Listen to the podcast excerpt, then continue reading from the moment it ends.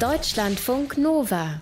Grünstreifen. Lemminge kennt ihr, das sind süße, kleine Tiere, gehören zu den Wühlmäusen und die meisten von uns kennen sie wahrscheinlich daher, dass sie sich angeblich kollektiv zusammen in den Tod stürzen über eine Klippe. Diese Meer, die hält sich sehr hartnäckig und schuld daran ist ein uralter Disney-Film, der heißt White Wilderness, in dem das dargestellt wurde, dass die Lemminge sich alle zusammen über eine Klippe stürzen in den sicheren Tod. Inzwischen weiß man, das war alles Fake. Die Bilder waren zusammengeschnitten und die Lemminge sind tatsächlich vom Filmteam runtergeschubst worden damals. Unglaublich. Aber kollektiven Selbstmord, den gibt es bei Tieren und zwar bei den Treiberameisen. Diese Tiere laufen in großen Gruppen so lange im Kreis, bis sie an Erschöpfung sterben. In der Wissenschaft, da wird das als Ameisenmühle oder auch als Todesspirale bezeichnet.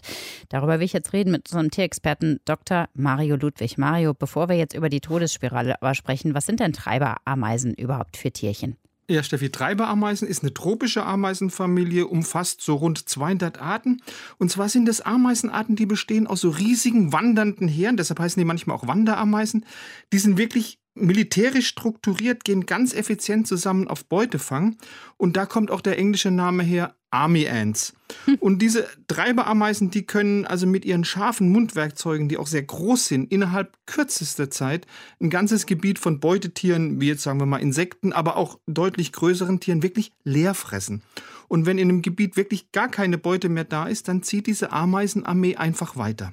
Okay, jetzt kennen wir das Tier, kommen wir zum Phänomen. Wie kommt es zu diesen Todesspiralen? Ja, also viele Treiberameisen, die sind im Gegensatz zu den, ich sage es mal, normalen Ameisenarten blind. Deshalb kommunizieren die mit Duftstoffen, also mit sogenannten Pheromonen miteinander. Also wenn jetzt zum Beispiel ein, ein Scout von den Ameisen Artgenossen zu einer Beute führen will, dann markiert er den Weg mit Duftrichtungshinweisen, ja? Und denen müssen die nachfolgenden Tiere dann einfach nur noch folgen. Das heißt, eine Ameise folgt sozusagen blind der Ameise, die vor ihr marschiert. Und diese Nachfolger wiederum, die verstärken diese Duftmaßen. Also da, da wird dann praktisch aus einem Duftsträßchen eine Duftautobahn. Aber wo genau liegt denn jetzt das Problem? Das ist mir immer noch nicht so ganz klar. Ja, also ein Problem gibt es dann, wenn jetzt eine Ameise bei ihrem Marsch einfach auf eine ältere Duftspur trifft. Oh. Und zwar auf eine Spur, die zu einem zurückliegenden Punkt führt, also sozusagen falsch abbiegt. Und das kann dann dazu führen, dass diese Ameise und die Ameisen, die ihr folgen, einfach im Kreis gehen. Und das ist wirklich ein echter Teufelskreis. Und dieser Teufelskreis, der wird, du hast es schon gesagt, in der Wissenschaft als Ameisentodesspirale bzw. Ameisenmühle bezeichnet. Weil die Ameisen, die da im Kreis laufen, die sind gar nicht mehr in der Lage, den Kreis zu verlassen und die laufen wirklich alle so lang, bis sie an Erschöpfung sterben.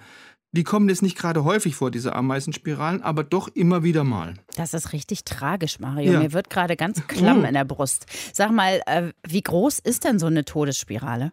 Also die kann schon wirklich gewaltige Dimensionen erreichen. Also die bisher größte Todesspirale, die man entdeckt hat, das war auch zugleich die erste Todesspirale, die man 1921 entdeckt hat.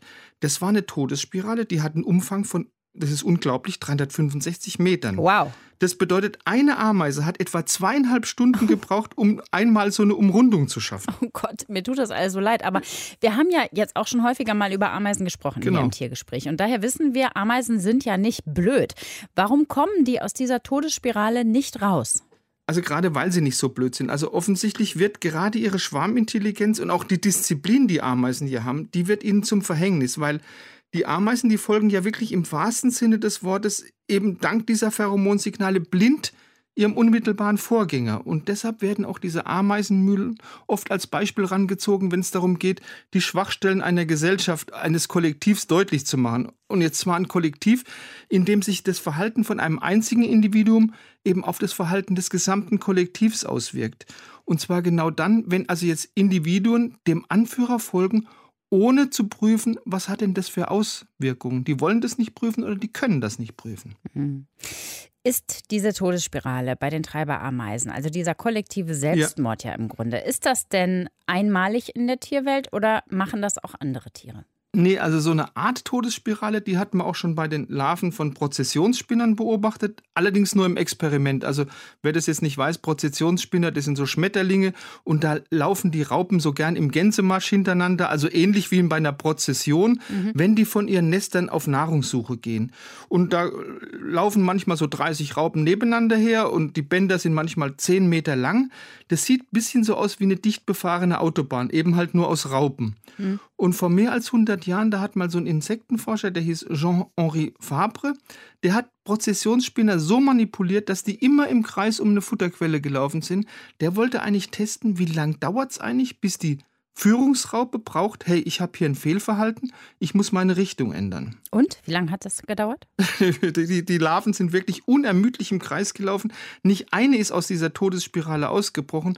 Das ganze Drama hat über eine Woche lang gedauert und letztendlich sind dann alle Larven an Erschöpfung, an Hunger oder an Durst gestorben.